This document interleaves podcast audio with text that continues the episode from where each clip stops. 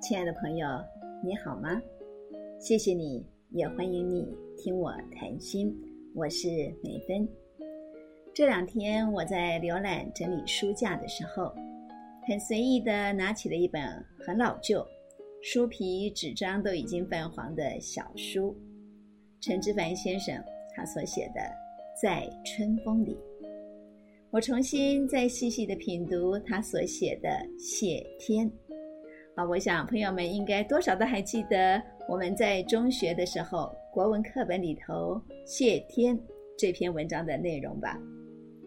呃，也许实际的内容你不记得很清楚，但是你一定会记得这句话，因为需要感谢的人实在太多了，就感谢天吧。这句话已经成为公版的致谢词的结论。当感谢之情无有表达的时候，确实感谢上苍，感谢命运，就是最好的表达。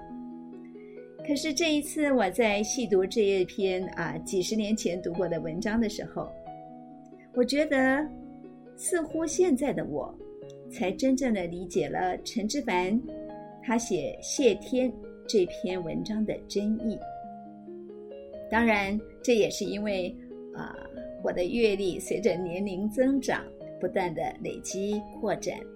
我发现陈志凡先生他在文章当中经历的故事情境，还有啊他的心情转折，甚至于他的思想的推进，说的好像都是我的故事，我的心情，我竟然好像是身历其境一样。读完之后啊，真是不觉莞尔。大叹这篇文章真是深获我心，写的真好，所以我也很想跟朋友们来聊聊《谢天》这篇文章。这篇文章啊，陈之凡先生是在一九六一年写的。陈之凡说，他刚到美国去的时候，到朋友的家里头去做客吃饭，常常搞得很尴尬。一方面呢，是因为在国内没有养成好的习惯，还没有等客人、主人全都就座，自己就先开动了。另外一方面呢，是啊，在吃饭之前，一般都有主人家的小男孩或者小女孩会举起小手，低头感谢上天的赐予，同时也欢迎客人的到来。这好像就是一个仪式，啊。多了以后呢，他也就不大以为意了。一直到有一次，他又受邀到朋友家去做客，而这一次呢，是由主人家的祖母谢饭。这一位老奶奶雪白的头发，颤抖的声音，在摇曳的烛光之下，让陈之凡想起了小时候的祖母。他说，在小的时候，每当冬天的夜里。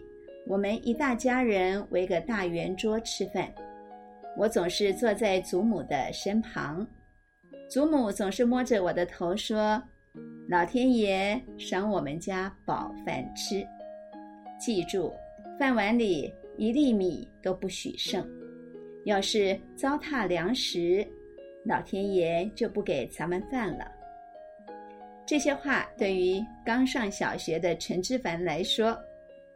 那个时候的他，在学校里头正学着要打倒偶像，要破除迷信，所以祖母说的所谓的老天爷，那对他来说是既多余又落伍的。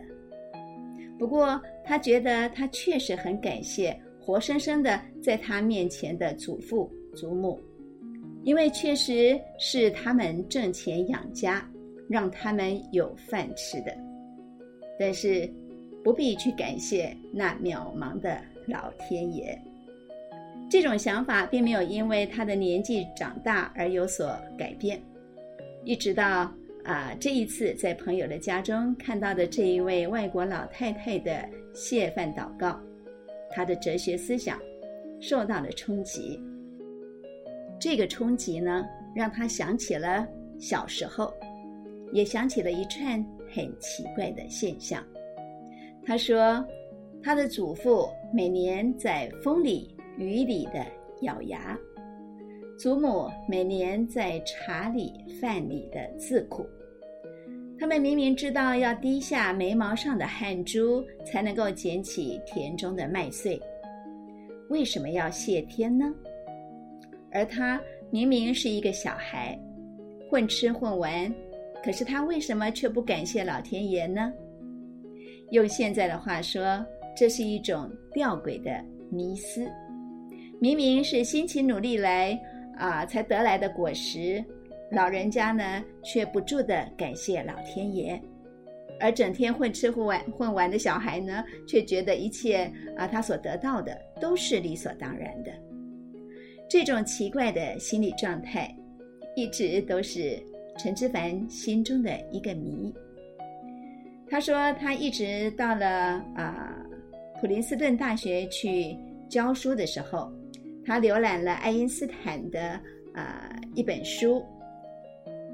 我所看见的世界，他从这本书当中得到了新的领悟。我所看见的世界啊，这是一本非科学性的文集，专门记载了一些爱因斯坦他在一些纪念会上啦，或者是欢迎会啦，在朋友的葬礼当中啦所发表过的谈话。而陈之凡呢，他在读这本书的时候。他说：“他忽然的发现，爱因斯坦，他想尽量的给听众一个印象，那就是他的贡献，如果不是因为甲的关系，就是由于乙的缘故，唯独跟他，爱因斯坦本人好像不太相干。就算是他发表了详义的啊相对论，是他所崭新独创的。”而广义的相对论也是他奋斗苦思了十几年的成果，他都不居功。这一种谦冲自缢，在科学史上是非常少见的。为什么爱因斯坦总是把自己伟大的科学成就归功于别人呢？为什么祖母明明是很辛苦的养家，他为什么要感谢老天爷呢？他们都是有大功劳、有大成就的人呢。陈之凡说：“这一些为什么？一直到后来，当他自己经历过一些奔波，做了一些研究，写了几篇学术文章，好像真正的做了一些小贡献之后，他有了一种新的觉悟，那就是无论什么事情，得之于人者太多。”出之于己者太少，因为需要感谢的人太多了，就感谢天吧。因为无论是什么事情，不是需要先人的遗爱或者是遗产，就是需要众人的支持跟合作，还要有合适的机会。所以，越是真正做过一点事情。你就越是会感觉到自己的贡献实在是太微不足道。呃，我记得国中课文里面的谢天的课文的部分，好像就揭露到这里，啊，这大概只有全篇文章的三分之二，后面的三分之一呢，其实也很精彩。我们有机会呢，再跟大家来介绍。不过，如果我们仔细的、认真的重温国中的这篇文章，你应该也会认同，我们在国中的那个阶段，真的是，呃，还没有那个心智跟思想去认同为什么要谢天，因为年轻的心呢，总是会认为自己可以撑起一片天，认为自己可以无限的强大，从来呢都不认为自己是渺小的，总是要经过千山万水，才会发现。哦，原来世界是这么大，经历过故事才晓得，哎呀，人终究只是人呐，只靠独立的我是不可能成就任何事情的。这也就是为什么成熟的稻穗，它总是低头向下的，只有那一些年少的青涩的秧苗，它才敢昂然望天。甚至于跟天叫嚣抢虾。说到这里呢，我想起一件很有趣的事情。二十多年来了，在我们家吃饭也是要做啊祷告，感谢上帝的。可是这个仪式刚开始的时候，确实让我的母亲觉得很尴尬、不自在。所以，当孩子们小的时候，每一次吃饭，孩子们啊祷告感谢上帝赐给我们每天的食物。如果我的母亲刚好在台北，她就会在旁边说。要谢谢的是阿妈帮你们煮饭，是你们的爸爸妈妈赚钱养你们，不是上帝赚钱养你们哦。这一种心态跟思想，那可不就是陈之凡他所经历过的吗？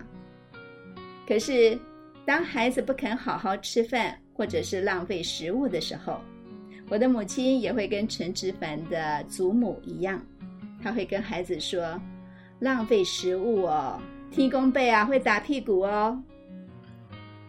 几次之后呢，我就跟我的母亲说：“上帝就是天公背啊，感谢上帝就是谢天谢地。”几次之后，慢慢的，我的母亲也觉得，哎，吃饭的时候感谢天、感谢地、感谢上帝，那也是天经地义，是对的事情。我的母亲虽然啊，她并没有明白的表述她心中思想的转折，但是呢，我相信她也会同意，因为要感谢的人实在是太多了，就感谢天吧。今天我们就聊到这里喽，祝你平安快乐，我们下期再会。